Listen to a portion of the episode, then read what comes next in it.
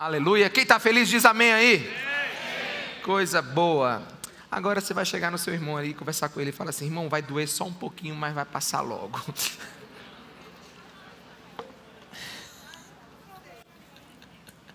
Amém? Deus tem uma palavra para o seu coração hoje. É, e eu quero muito que Ele te corte indo e voltando hoje. Aleluia. É, diz que o maranhense gosta de mensagem assim, né? A gente terminou uma série sobre os sete brados de Jesus na cruz. E agora nós vamos começar uma nova série. São dez mensagens sobre os dez mandamentos. Eu quero que você esteja em oração e buscando a Deus naquilo que Ele quer fazer na sua vida.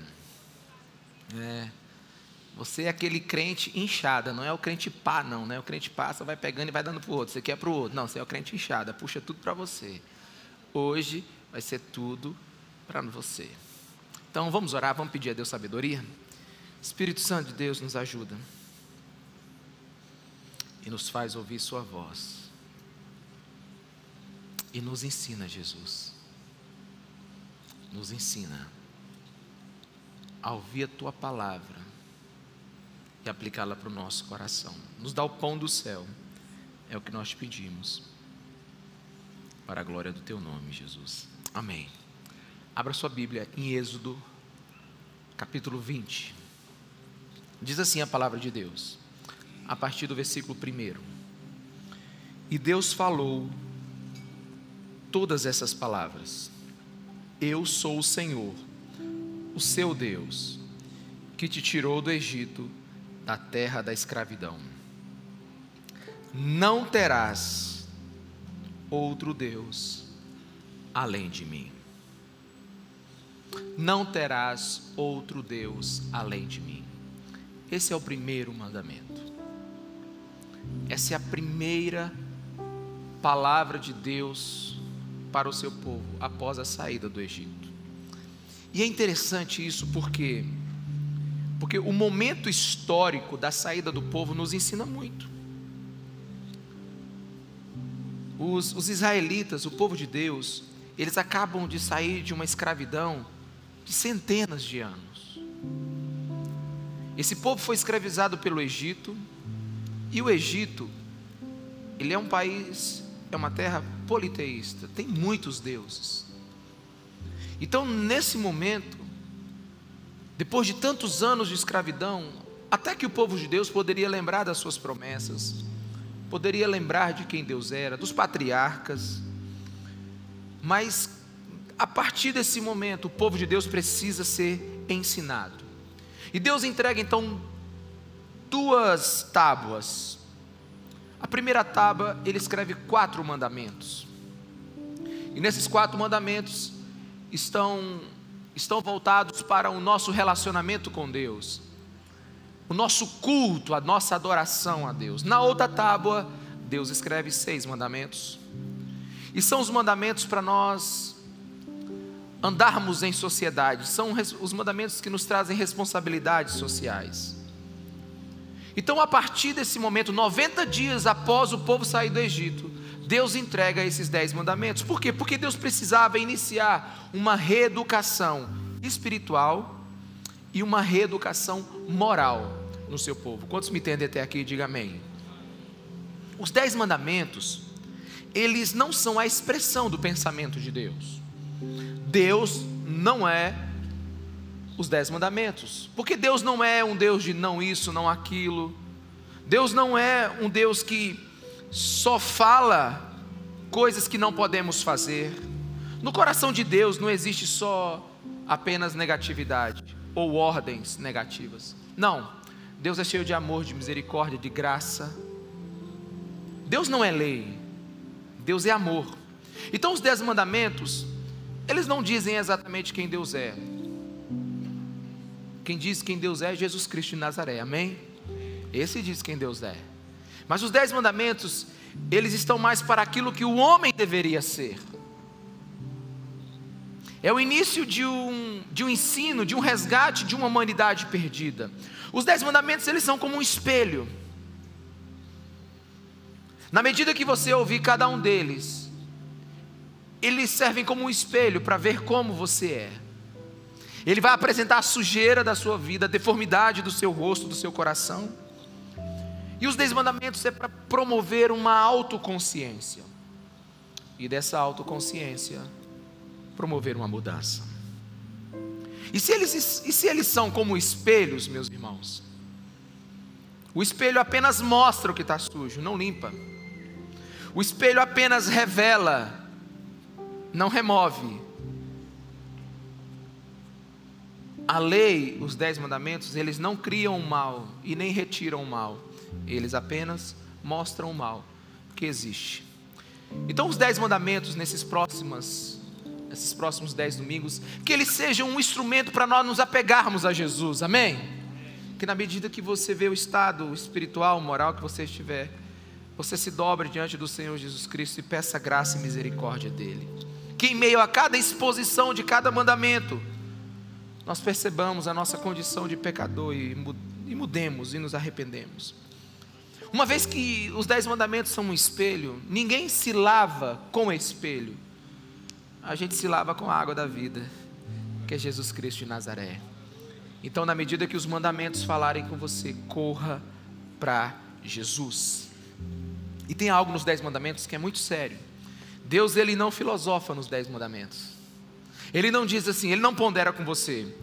Ó oh, oh, homem, ó oh, mulher, Queria consultar você, o que você pensa sobre ter vários deuses? Me dê a sua opinião. Deus não faz isso. Deus não é um Deus que está buscando o conselho dos homens quando dá os dez mandamentos. Ele não está buscando junto com o homem sabedoria, não. Os dez mandamentos, eles são imperativos de Deus. Os dez mandamentos, eles são sentenças claras de quem Deus é. Por isso, os dez mandamentos, eles te farão sangrar eles não perdoam, eles não se desculpam, eles não te entendem, eles não te salvam. Eles vão perguntar o tempo todo: és tu quem deveria ser? Você é isso? Você obedece a Deus? Os dez mandamentos revelam a grande queda do homem em Gênesis capítulo 3. Os dez mandamentos mostram o quanto o homem está longe de Deus. Não busque salvação nos dez mandamentos, busque informação, busque ver como você está. E, e, o nosso estudo dos dez mandamentos, ele não vai ser uma consulta rápida ao médico, onde ele vai te passar assim um, um, um, um comprimidinho e você vai ficar bom rápido. Não. Os dez mandamentos eles vão servir como como uma grande visita a um complexo de saúde. Você vai, vai fazer uma bateria completa de exames. E onde você encontrar algo que precisa ser mudado, eu quero que você caia aos pés de Jesus Cristo de Nazaré. Quantos me entendem? Diga amém. Muitas podem ser as doenças espirituais e morais que a gente encontra a partir do estudo dos Dez Mandamentos. Mas não importa o que você encontrar, o remédio é um único só nosso Senhor e Salvador Jesus Cristo. O sangue de Jesus jamais perde a força. A cruz de Cristo é o grande antídoto para tudo que a gente precisa. Amém? E o primeiro grande mandamento é: não terás outro Deus além de ti. Não terás outro Deus além de ti. É a exclusividade de Deus. Deus é Deus exclusivo. Não existe nenhum outro Deus nos céus e na terra a não ser o Deus da Bíblia. Todos os outros deuses são falsos deuses. E talvez você diga assim, mas pastor, esse mandamento aí, ele. Eu já obedeço ele. É. Aliás, pastor, eu não sei nem, nem, nem por que o senhor está voltando assim para esses mandamentos. Nós já somos um povo civilizado. Nós não somos, ah, nós não somos melhores já do que aqueles selvagens que saíram do deserto, pastor. Eu não estou me dobrando a nenhum Deus. Bem, antes de, dessa mensagem terminar, eu quero que você tenha certeza disso. Porque a gente vive num mundo de muitas contradições. Nós vivemos num mundo onde nós precisamos analisar, nossa vida. Por quê? Porque nós vivemos na era da incerteza e da relatividade. Nós vivemos numa era onde o, onde o culto às paixões estão além da compreensão. Nós vivemos numa era onde toda destru... aconteceu toda desestruturação das tradições. Nós vivemos numa era de crise de valores. Nós vivemos numa era onde nós não sabemos mais o que é ético e moral. Não há mais uma base moral para todas as decisões. A gente vive num mundo fragmentado, efêmero, volátil. A gente vive num mundo onde as opiniões mudam. Vivemos num indeterminismo sem fim. E isso acabou chegando no cristianismo. Nós temos pessoas que levantam as suas mãos nos domingos. Nós temos pessoas que oram, nós temos pessoas que, que, que cultuam no domingo, mas quando chega na semana parece que elas estão possuídas por outros deuses. É uma atitude contrária a tudo aquilo que nós vivemos aqui. Quantos estão me entendendo? Diga amém. A gente precisa buscar o padrão de Deus para nós, e não o padrão que nós achamos correto. Existe um padrão único de pensamento. Muitos de nós estamos decididos pelas circunstâncias e pela conveniência. E alguns perguntam ainda, e alguns perguntam: é necessário mesmo os dez mandamentos? É necessário mesmo nós estudarmos isso que foi escrito há tantos anos atrás? Deixa eu te dizer uma coisa. O que foi escrito há milênios de anos atrás é como se tivesse escrito agora pela manhã. Ainda está quente o dedo de Deus naquelas tábuas. Sabe por quê? O que Deus diz é eterno.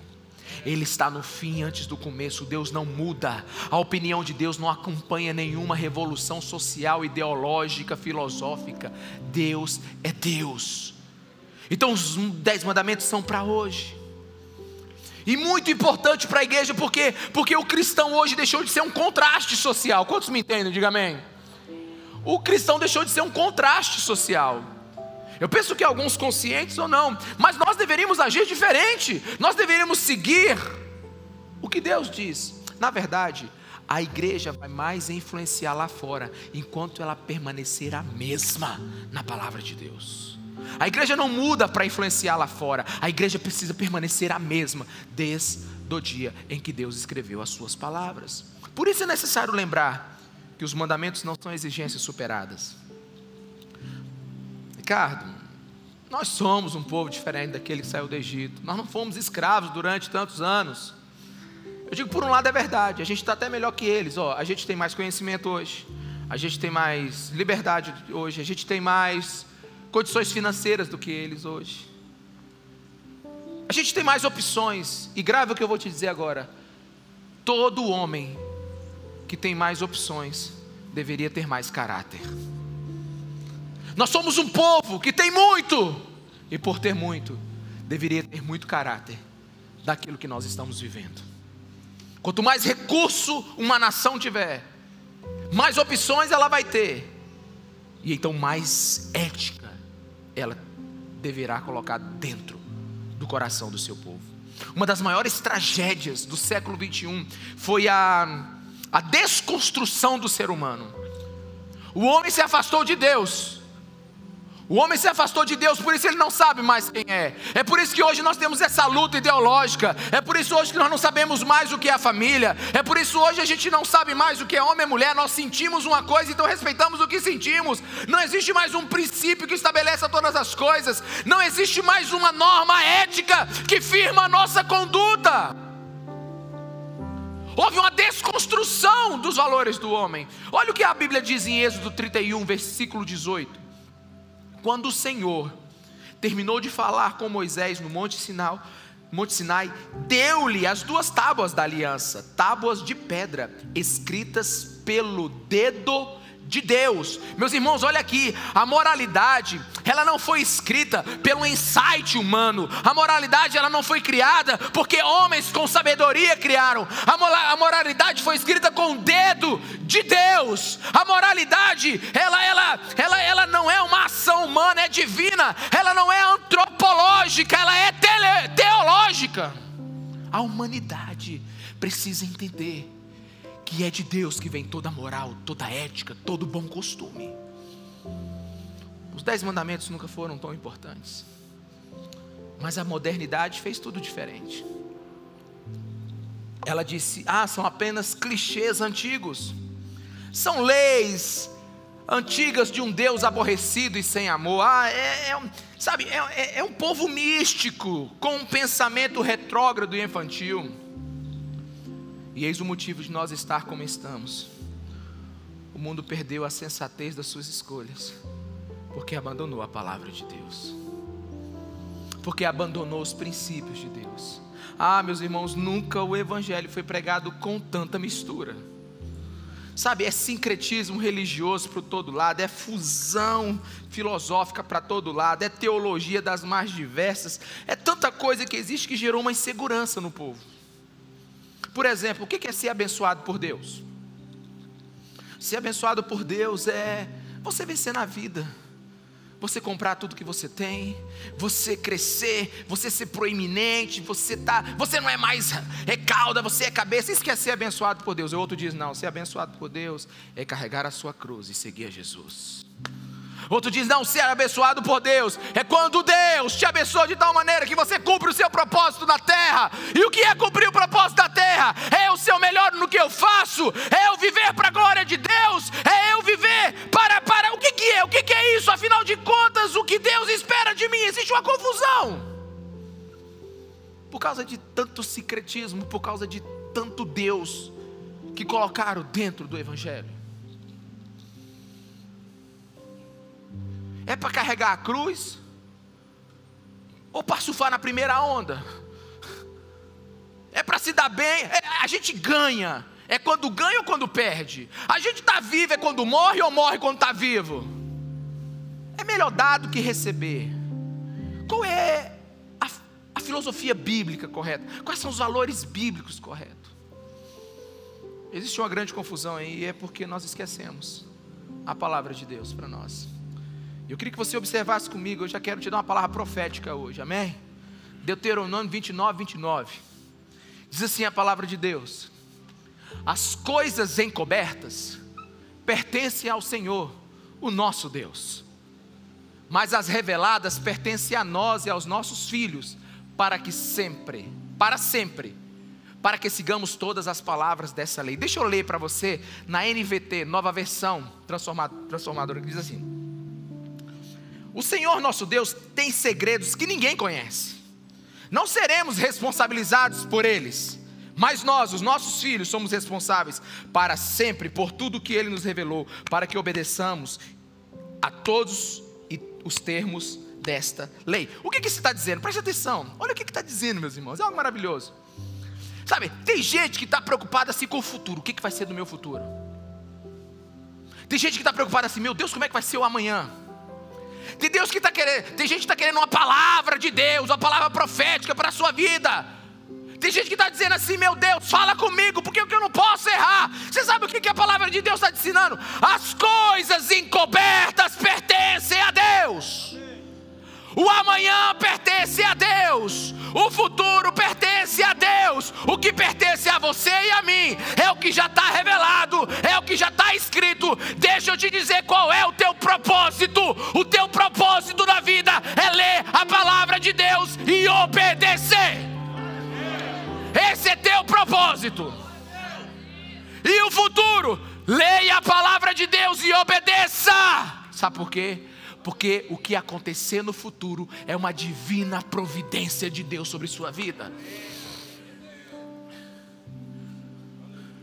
Tem gente que está preocupado com o futuro, as coisas encobertas pertencem a Deus. Sabe, tem uma teologia que diz assim: olha dentro de você e traga o teu futuro para o presente. Meu irmão, onde é que está na Bíblia isso? Você é teu futuro. Vai nessa para tu ver onde é que você vai parar. O teu futuro é a cruz de Cristo, se agarra nela logo. Então as coisas encobertas pertencem a Deus. Quero te dizer, descansa o sono do justo, obedece hoje o que ele já escreveu, que amanhã é só providência divina. Pastor Ricardo, quantas palavras proféticas você tem sobre a sua vida? Eu tenho um bocado, meu irmão. Mas nenhuma delas me guiam cegamente. Você sabe como eu faço com a minha vida? Eu tento obedecer o máximo à Bíblia Sagrada. O máximo. Eu tento obedecer as palavras de Deus. Eu tento viver o mínimo ético para a vida de um homem. E a partir daí eu deixo para Deus. E que Ele cuide de nós. É por isso que o primeiro mandamento é: tenha um só Deus.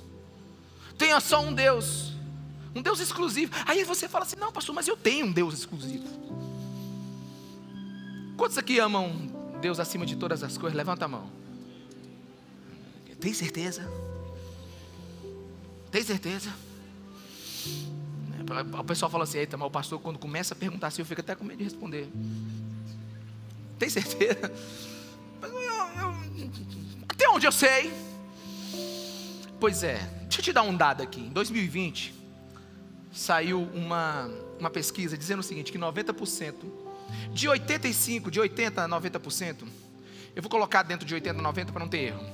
De 80% a 90% da população brasileira crê no Deus da Bíblia. Quantos por cento? 80% a 90%. Então vamos botar aqui. 8 em 10 pessoas creem na Bíblia. Só qual o problema disso? É um problema sério. Que essas oito não parece que não deram muito jeito no país do jeitinho.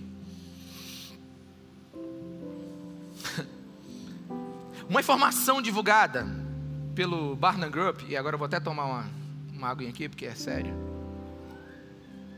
Um instituto de pesquisa que dedica a estudar o ambiente cristão e seu impacto na sociedade, ele diz que 41% dos evangélicos acham uma boa ideia morar com seu parceiro antes do casamento.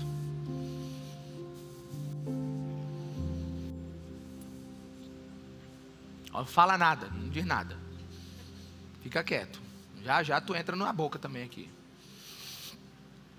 Agora é só hora da gente se sangrar.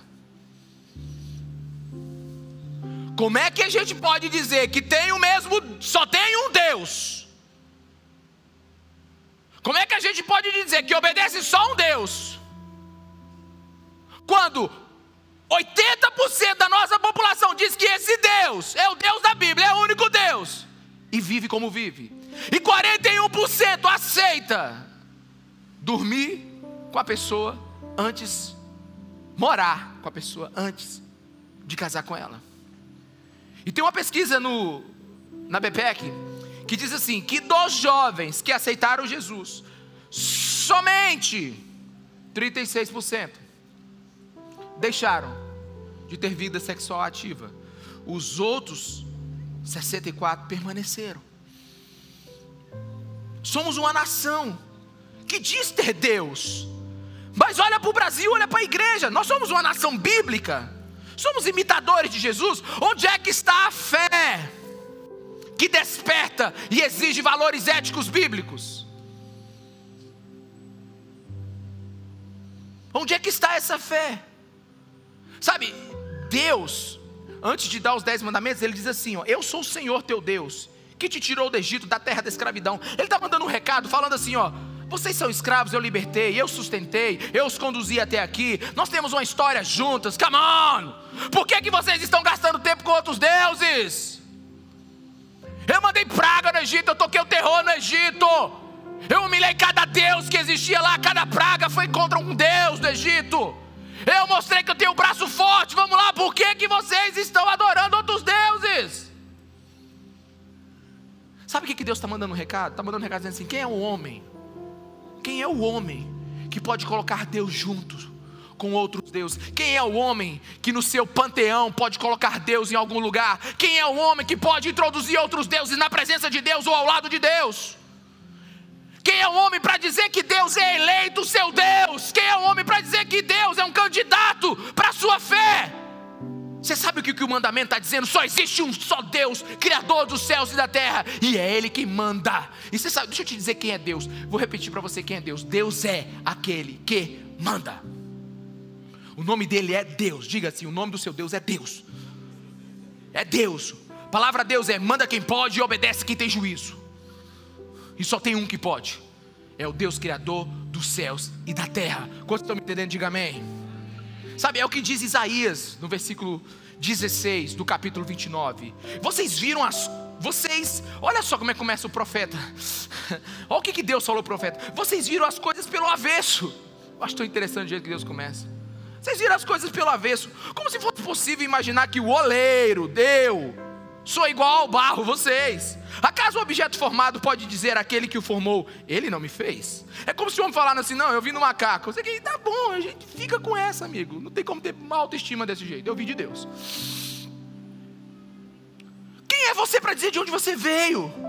E o vaso poderá dizer do oleiro: ele não sabe nada. Sabe, o que, que o profeta está dizendo aqui? Quem é o homem para dizer as coisas como devem ser? O barro, por acaso, se movimenta sem Deus? Sabe, meus irmãos, a gente está fazendo do cristianismo paganismo. No paganismo se cria um Deus para que ele sirva você. Você faz o sacrifício e esse Deus te agrada. No cristianismo, Deus não existe para o homem. No cristianismo, os homens é que existem para Deus.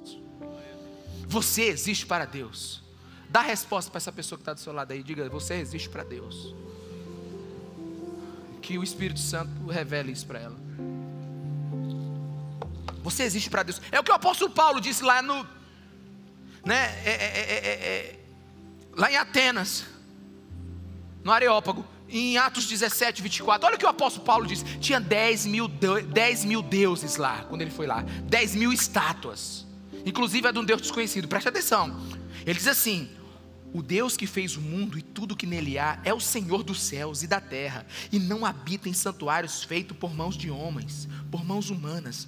Ele não é servido por mãos de homens, como se, como se necessitasse de algo, porque ele mesmo não dá a todos a vida, o fôlego e as demais coisas. E o apóstolo Paulo fecha a conta dizendo o seguinte, Romanos 11, 35: Quem primeiro lhe deu para que ele o recompensasse? Falando de Deus, pois dele, Deus, por Ele e para Ele são todas as coisas. A Ele seja a glória para sempre. Amém. Sabe o que significa, meus irmãos? Não se, não se negocia com Deus. O Deus da Bíblia, com o Deus da Bíblia não se barganha. O Deus da Bíblia não pergunta, o Deus da Bíblia ordena. Tá bom para você? Não estou gostando desse Deus, então procura outro. Estou achando esse Deus muito altivo. Pois é por isso que ele é Deus. Estou achando esse Deus muito mandão. É porque Ele é Deus. No dia que você descobrir quem é Deus, você para de conversar com Ele e só começa a obedecer. Alguém está me entendendo? Diga amém. Aleluia. Avivamento aqui, hein? Estou me sentindo super bem, pastor. Eu não posso falar nada, nada, porque Deus é quem manda. Só uma coisa você esqueceu: que Ele é Pai. E um pai nunca diz um não, se não tiver um monte de sim por trás desses mandamentos. Eu sou pai, meus irmãos. Pensa nos filhos que ouvem não. Mas todo o meu não tem um coração por trás que vai gerar muitos sims para a alegria dos meus filhos. Esse é seu Deus. Agora preste atenção, na verdade presta absurda atenção agora, a partir de agora, porque agora é que eu vou começar a pregar. É porque eu cheguei agora, trouxe você, tranca as portas da igreja, ninguém sai. Porque agora que eu vou tocar o terror. Tô brincando, irmão. Relaxa. Todas as vezes que tomamos uma decisão, que ela vai de encontro à palavra de Deus, aos princípios de Deus, à virtude de Deus. E todas as vezes que nós decidimos ir de contra a esse Deus, nós colocamos outro Deus diante dele. Toda vez que algo lhe faz, lhe convence a desobedecer a Deus, isso que te fez convencer acaba de se tornar o maior demônio da sua vida. Porque se algo lhe faz pecar, é porque algo se tornou maior do que a ordem de Deus na sua vida. Quantos estão me entendendo? Diga amém. Pastor, calma, você está pegando pesado. Eu não tenho altares em casa, pastor. Eu nem me dobro diante de nenhum Deus. Aliás, quando o Senhor começou essa mensagem, eu já tiquei. Primeiro mandamento, já cumpro. Se embora para o outro. Não, não é bem assim, irmão. Não é bem assim, não. Se você perguntar para Jesus, Jesus, o que significa o primeiro mandamento? Fala com a gente, Jesus, qual a sua opinião? Ele vai lá dizer em Mateus 26, 36. Um mestre da lei chega para Jesus assim: Mestre, qual é o maior mandamento da lei? Respondeu Jesus: Ame ao Senhor, o seu Deus, de todo o seu coração, de toda a sua alma e de todo o seu entendimento. Este é o primeiro e maior mandamento. E o segundo é semelhante a ele: ame ao seu próximo como a si mesmo. Destes dois mandamentos dependem toda a lei e os profetas. Jesus acaba de citar as duas tábuas dos dez mandamentos, mas ele diz que o primeiro e maior mandamento é amar a Deus acima de todas as coisas. Nós vamos ficar nele aqui hoje. E eu quero te dizer de imediato agora: é possível que você não ame aquilo que você acredita amar. É possível que você não ame aquilo que você diz amar. É possível que você não ame aquilo que você tem fé que ama acima de todas as coisas. Olha que interessante, Jesus diz: ame com todo o seu coração, ame com toda a sua alma, ame com todo o seu entendimento. O que que Jesus está querendo ensinar? O nosso relacionamento com Deus tem mais a ver com o que amamos do que com o que sabemos. Deixa eu explicar isso melhor. É o amor que provoca a maioria das nossas ações. A ação é fruto de um sentimento, muito mais vezes do que fruto de um pensamento. Quantos estão me entendendo? Diga amém aqui. A maioria das coisas que você faz, você faz de forma emotiva e não de forma racional. A maioria das coisas que nós fazemos, fazemos porque queremos e não porque entendemos. Deixa eu te explicar isso melhor. É por isso que o apóstolo Paulo, a Ferrari do cristianismo, não sou eu, não, meus irmãos. Não é outro pastor, não. É o Paulo. Paulão. Olha a oração do Paulão. Filipenses 1, versículo 9. Bota aqui é a Ferrari do cristianismo, é Paulo. Ele disse o seguinte: Esta é a minha oração por você. Por quê? Pela igreja lá de Filipenses. Que o amor de vocês aumente cada vez mais em conhecimento e em toda a percepção, para, que, para discernirem o que é melhor, a fim de serem puros e irrepreensíveis até o dia de Cristo. Olha o que Paulo está dizendo. Quando a gente lê rapidamente, a gente pensa assim: Paulo está orando para que nosso conhecimento aumente para que o nosso amor, amor, amor aumente mais. Ele não está dizendo isso. Paulo está dizendo. Eu oro, na verdade ele está fazendo o inverso. Eu oro para que o amor de vocês aumente, porque para Paulo o amor é a condição para a busca do conhecimento. Alguém está me entendendo, por favor? O amor é a busca para o conhecimento. Eu não quero subtrair o conhecimento de maneira alguma, mas eu quero adicionar algo que vai tornar ele potencial. Você sabia uma coisa? Deixa eu te dar uma informação que eu acho que não vai valer nada para sua vida, mas vou te dar. Não sei nem para que eu sei ela, mas eu. Você sabia que os tubarões eles nascem prontos? Quando eles saem da, da barriga da, da tubaroa, é isso que fala? É? é, é o nome é esse, é. Não é da baleia, por favor, gente.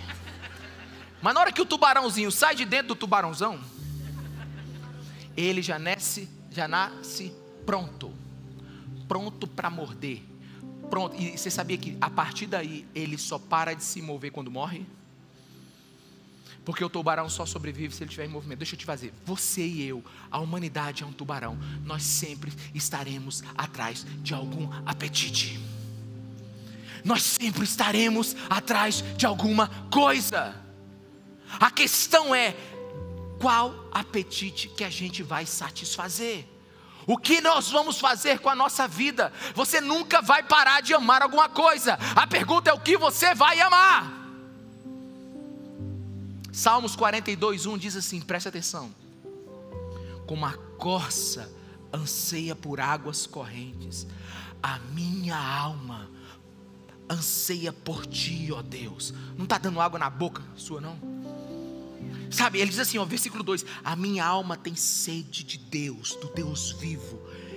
Quando poderei entrar para apresentar-me a Deus? Aqui não é uma curiosidade de aprender, meus irmãos, aqui é uma vontade de encontrar. Por quê?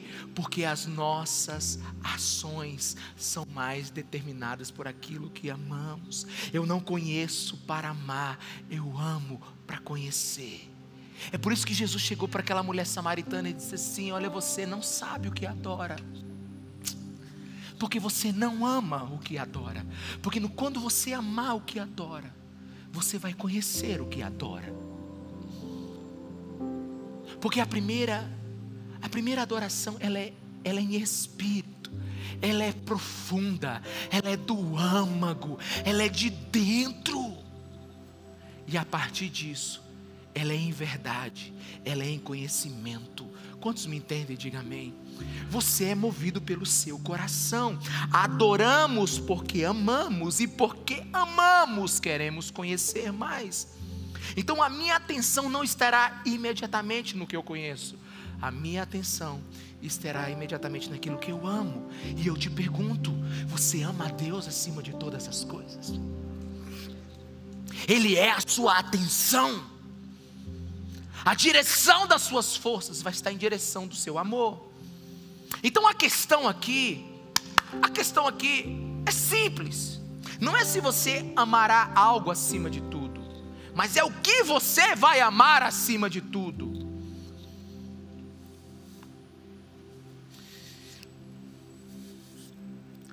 Você precisa dar oferta para missões.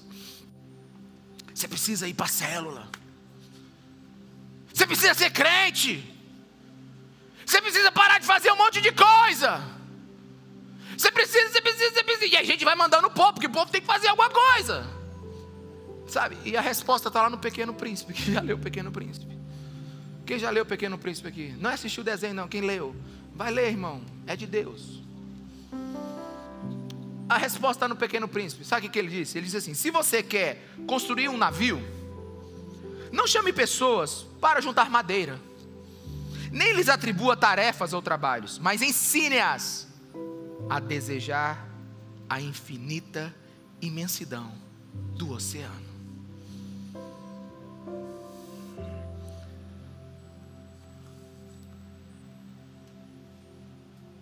Nossos corações começarão a obedecer a Deus quando eles começarem a serem cheios de prazer pela presença dEle. Você está lutando contra o pecado. Você está lutando contra, sabe, você escorrega, você cai, você levanta. E você fala, eu preciso levantar. Deixa eu te falar uma coisa, meus irmãos. Quem luta contra o pecado não vence o pecado. Vixe, agora lascou, foi tudo. Se pegar só essa parte aqui e botar na internet. A gente não vence o pecado só falando das consequências do pecado. Por exemplo, se você trair a sua esposa, você vai acabar com o seu casamento. É verdade, sim ou não? Mas é uma cerca dessa altura. Tem gente que está pulando. Se você roubar e for pego, você vai preso e vai acabar com a sua reputação. Sim ou não? Mas é uma cerca desse tamanho. E tem gente que está pulando. Se você mentir, você vai ser um mau caráter quando descobrirem. Mas é uma cerca desse tamanho. Ainda estão saltando. O pecado é um desejo. Diga comigo, um pecado é um desejo. Como é que se vence um desejo? Tendo um outro maior. Por isso que se você perguntar a Jesus, por quê? Que o primeiro mandamento é amar a Deus acima de todas as coisas. Porque quando você colocar Ele no alto da prateleira do teu coração, nenhum outro desejo vai vencer o desejo pela presença dEle. É por isso que Ele é o primeiro mandamento. Quem já tentou tirar osso de cachorro? Aquele ossão bem gostoso. Quem já tentou? Brrr, né? Só que eu vou te ensinar como é que tira um osso de cachorro. Pega um bife. Aleluia. Alguém sentiu um mistério aí? Você pega aquele bifão pingando. Eu duvido se o totó vai ficar com o osso, gente. Não tem jeito, o totó vai largar o osso, porque ele vai ter um desejo maior do que o desejo que ele tem para aquele osso. Sabe, esse osso do pecado na tua vida, você não largou ele ainda, é porque você não mirou no único Deus verdadeiro, Jesus Cristo de Nazaré. Nós somos movidos por aquilo que amamos. Por isso a gente fica convencendo o povo para dar oferta, para dar dízimo. Não, a gente tem que convencer o povo para ser amado por Deus e vai amar então a causa de Deus. A gente, sabe, porque é assim, porque tem gente que levanta oferta assim. Meu irmão, meus irmãos, eu, eu, preciso de uma, fazer agora rapidamente um, uma, uma, um, uma pesquisa aqui. Quem me dá mais 10 minutos, por favor? 10? 10 minutos. Quem me dá mais 10 minutos? 10, 20, 30. Aguenta aí. Aleluia. Obrigado pela paciência, irmão. Porque eu preciso terminar essa mensagem hoje. Eu estou muito animado. Presta atenção. O que, que eu estava falando mesmo? Da oferta, obrigado. É por isso que tu tem que ficar aqui na frente toda vez. Viu? É o terceiro culto que ele assiste, irmão. É fominha. Já sabe até o que eu vou dizer agora. Tem gente que dá oferta assim, tira oferta assim, pede oferta assim. Dá oferta no altar do Senhor, que Deus vai te devolver dez vezes mais. Meu irmão, você está dando para quem? Tá dando para você, rapaz. Porque tá melhor que Bitcoin. Tu dá 10 e Deus devolve 10, dá quanto? Dá quanto? Senhor, eu não vou nem fechar a igreja, eu vou deixar só o casofilas aqui. Você só vai dando e Deus vai dando. Não é assim, irmãos. Porque quando você faz isso, teu Deus é você mesmo. A maioria das ofertas que foi dada nesses últimos anos foi dada por causa da usura do coração do homem e nunca para a glória de Deus. Porque quando eu amo Deus, eu amo a sua causa. Quando eu amo Deus, eu amo a sua lei. Quando eu amo Deus, eu amo o que Ele me pede. Quantos estão aqui? Diga amém. É por isso que Deus não é conhecimento, Deus é amor. Deus não é uma ideia, Deus é uma pessoa. A gente não vive uma cerimônia, a gente vive um relacionamento. É o amor. O amor é como uma gravidade. Ele vai nos puxar por aquilo, para aquilo que nós amamos. Quantos entendem? Diga amém. Tá entendendo, não tá? É por isso que o Rafael Mineiro sumiu.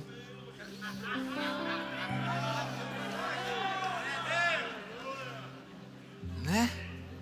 Está entendendo? Desapareceu. O centro do, do coração do Rafael pendeu. Antigamente ele ficava aqui na igreja seis, sete da manhã, três da manhã, quatro da manhã. Esses dias quase não me entrega o que eu pedi, porque desapareceu. E não adianta falar para ele, tu trabalha na igreja, tem que estar na igreja, seis horas por dia, meu irmão, pensa atenção. Ele diz, ah, pirou. Por quê? Porque nós não fazemos o que pensamos, fazemos o que amamos. Pode marcar a data, amigo, depois você me agradece por essa.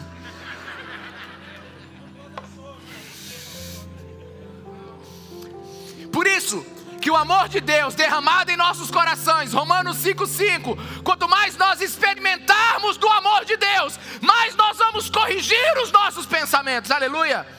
O que é o pecado? Pecado é o amor desorientado. Quantos estão aqui? Diga amém. Pecado é o amor desorientado. Pecado é o amor a outras coisas que não seja Deus. O que, que é santidade? Santidade é amor consertado. Você escolhe fazer o que Deus lhe pediu, você escolhe fazer o que é certo. É por isso que em Colossenses 3,14, vamos lá, diz assim: acima de tudo, leia comigo, acima de tudo. Vamos lá, igreja, acima de tudo. Acima de tudo. Porém, revistam-se do amor, que é o elo perfeito. Quer ser crente de verdade, ame a Deus. E depois, se você ama Deus, você vai, você vai dar um jeito de conhecer Deus. Por quê? Gálatas 5, 22. Talvez um dos maiores prumos para a minha vida espiritual. Diz assim: Mas o fruto do Espírito é o amor. Aí ele fala alegria, paz, paciência, amabilidade, bondade, fidelidade, mansidão, domínio próprio e vai lá. Aí ele diz assim no final: Contra essas coisas, não há lei. Vocês não entenderam? Quanto mais amor, menos obrigação. Quanto mais amor, menos lei. Senta aí, dá teu dízimo. Filho, vai, vai, vai para a célula, miserável. Cuida da sua esposa. Seja fiel. Cuide dos seus filhos. Seja justo. Não minta. É, é correr demais, meu irmão. Antes da gente cumprir dez, já desobedeceu sete. É por isso que não existem esses 12 passos para a alegria. No segundo você já tropeçou. Agora, quando o amor de Deus enche o nosso coração, não precisa de lei, porque Ele para de empurrar de fora para dentro e começa a fazer de dentro para fora. Odeio lei na igreja.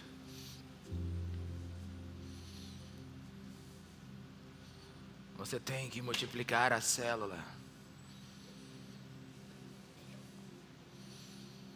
Compareça à escola bíblica dominical, senão. Se não vier no culto de quarta-feira. Meus irmãos, a vida da gente não é para ser assim. Deus não é um ditador, Deus é Pai. E Ele prometeu isso, está lá em Ezequiel 36, 26. Ouça com teu espírito.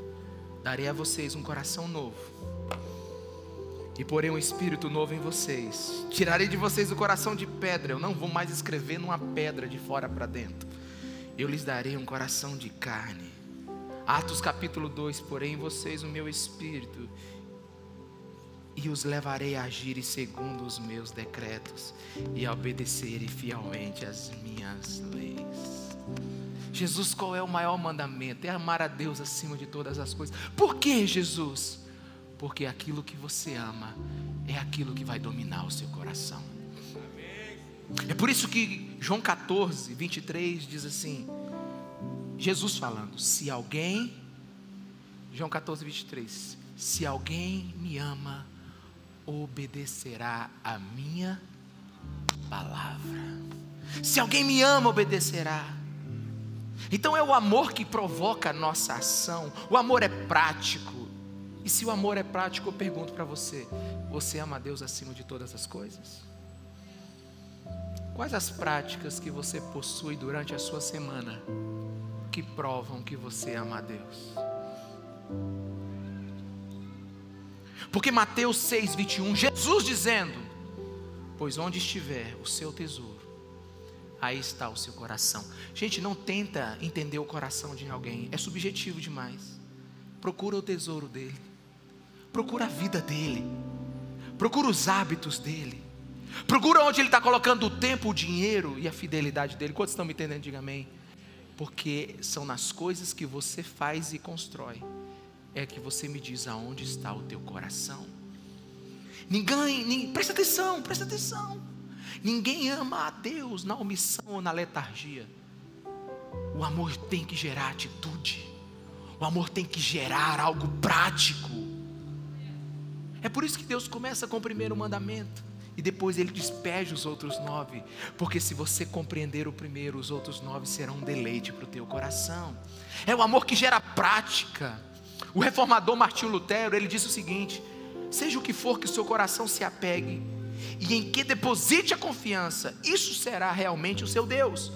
Em outras palavras, aquilo que você ama é aquilo que você adora. Não terás outro Deus além de mim. Não adore outros deuses além de mim. O que você ama é o que você adora. O ser humano, olha aqui, é um ser litúrgico, ou seja, ele pratica aquilo que ele acredita. O ser humano, ele, ele é resultado do que ele faz. Eu não quero ser injusto aqui, mas deixa eu te fazer algumas perguntas. Quantas horas você passa na academia por semana? E quantas horas você passa com Deus? Quantas horas você passa no seu trabalho por semana e quantas horas você passa com Deus? Não quero ser injusto. Quantas horas você passa no celular e quantas horas você passa com Deus? Agora, pastor, eu tenho que parar de trabalhar para ficar com Deus. Não, já já a gente chega lá no quarto mandamento. Fica frio. O que eu quero dizer para você agora é apenas verificar o que você ama. A nossa rotina não é apenas algo que fazemos. A nossa rotina não é apenas algo que fazemos. O que fazemos faz algo conosco. O que fazemos faz algo conosco. Então, a sua rotina é aquilo que você ama, e o que você ama acaba fazendo algo com você. Quantos me entendem, diga amém. Nós somos resultado do nosso dia. Por isso, meus irmãos, você pode não amar aquilo que você acredita amar. Porque amar a Deus, existem práticas que indicam isso. A questão é se sua vida condiz com suas palavras. Se o seu desejo mais profundo é Deus, então a sua vida ela vai ser norteada de decisões que envolvem Deus. É por isso que eu disse no começo que nós temos uma nação que tem 90%, 90 dela que acredita no Deus vivo, mas não obedece. Por quê? Porque não é o seu Deus. Porque Deus manda.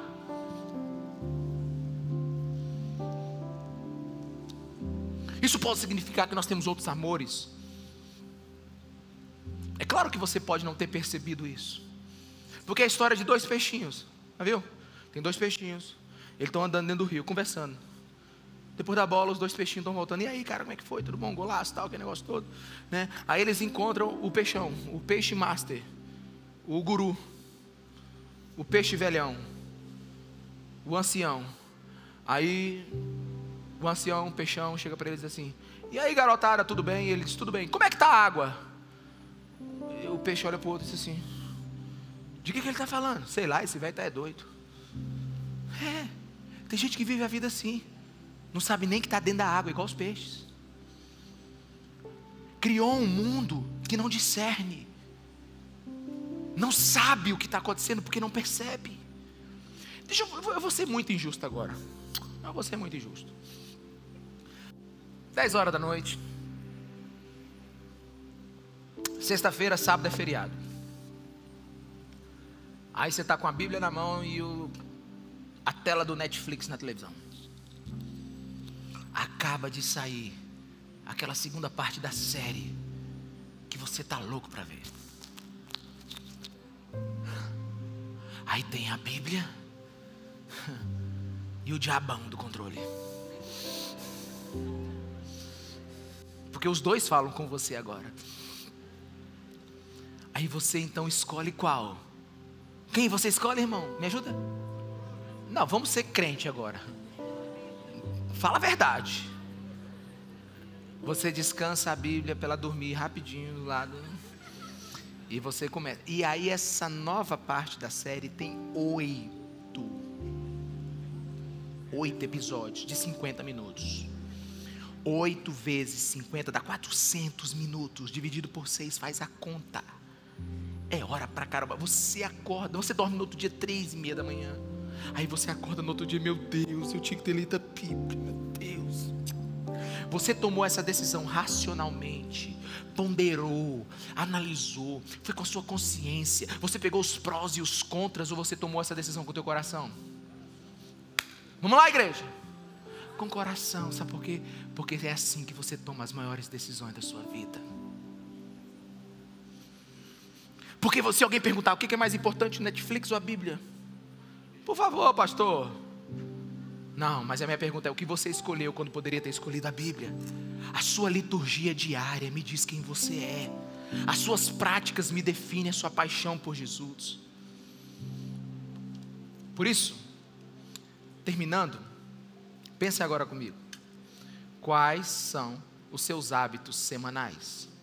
Quais lugares você vai, o que você assiste. Vamos lá! Com quem você passa tempo, onde você investe o seu dinheiro. Se você responder direitinho essas perguntas, você vai saber o que você ama, e o que você ama, você adora, e o que você adora é o seu Deus.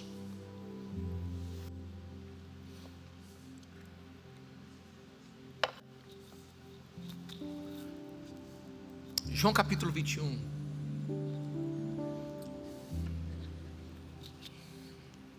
Pedro, Pedro, Pedro faz um. Pedro, Pedro tem um grande fracasso. Ele nega Jesus três vezes. Aí ele volta para a vida de pescador. E ainda leva muita gente. Porque Pedro é líder, né? Pedro é líder. Líder, se vai para um lado bom, vai para o lado, não leva gente.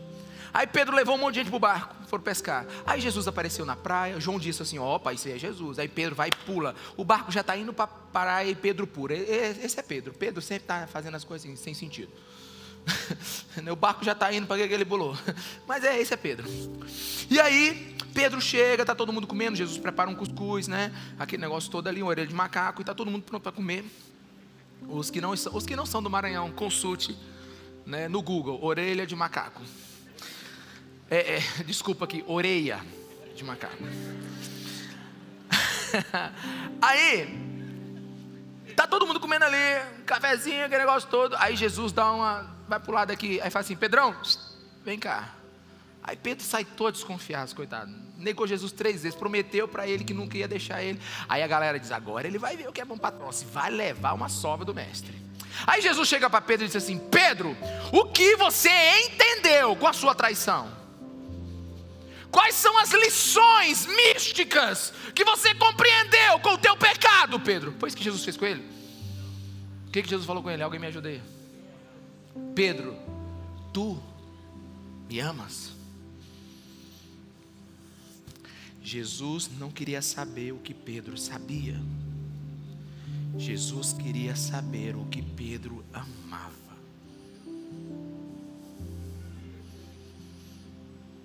Porque o que você sabe ajuda, mas o que você ama determina. Por isso que você tem que amar a Deus acima de todas as coisas. Cadê o microfone para fazer assim, ó? Os dez mandamentos não são proibições apenas. Porque se você pegar os dez mandamentos e virar eles, eles são ações. Não tenhas outros deuses além de mim. Me ame com todo o seu coração. Não minta. Seja um homem de caráter, uma mulher de caráter. Não adultere. Cuide da sua família, ame a sua esposa, conserve os teus filhos num lar sadio, honre a sua palavra. Quantos estão me entendendo? Diga amém.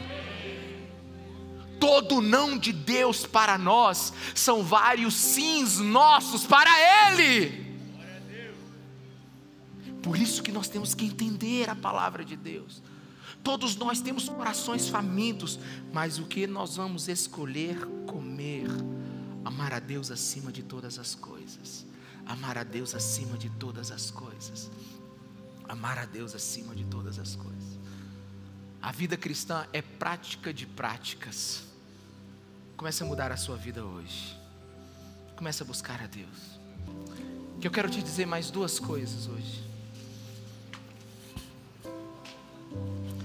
Quem está feliz com Jesus aí, meus irmãos? Sabe, eu sou um cara assim que. Que. Eu não vou dizer que eu sou racional, porque a gente precisa ser espiritual em muitas coisas. Mas quem está perto de mim sabe que eu. Eu me preparo muito, eu oro muito e. Orar é espiritual, né? Mas eu leio muito, eu anoto muito, eu pergunto muito para Deus. Eu busco coerência para pensar em algo para dizer para vocês. Mas deixa eu te dizer uma percepção que eu tenho aqui hoje, aqui dentro. A percepção que eu tenho aqui dentro é que a palavra de Deus hoje, ela fez como aqueles produtos que vão entrando na veia, eles vão desentupindo. Eu não sei como é o nome daquilo. É um cateterismo, né? Eu imaginei como se fosse desentupindo, fosse abrindo, fosse trazendo conhecimento. Eu não consigo olhar para vocês e não ver pessoas entendendo o que precisavam entender nessa noite. Mas eu quero te dar a mais excelente de todas as notícias sobre os dez mandamentos. Você sabe por que, que Deus começa os dez mandamentos como preâmbulo, como introdução? Ele diz assim: Eu sou o Senhor teu Deus que te tirei do Egito, da terra da escravidão. Deus está dizendo assim: Eu te liberto, eu te salvo. E só depois de você liberto e salvo, é que eu exijo algo de você. Você sabe o que Deus está dizendo aqui? É que o fundo histórico dos Dez Mandamentos é o Evangelho. Deus se compromete antes de exigir qualquer comprometimento nosso. Deus dá o exemplo antes de exigir o exemplo. Deus ama primeiro e nós amamos depois. Você sabe qual é o nome disso? É graça. É graça. É graça de Deus. E o Espírito Santo hoje está aqui para derramar essa graça no seu coração. Para que essa graça na nossa fraqueza, nos faça forte. E que a gente sirva nosso Deus com dignidade, segundo a sua ética, segundo o seu caráter.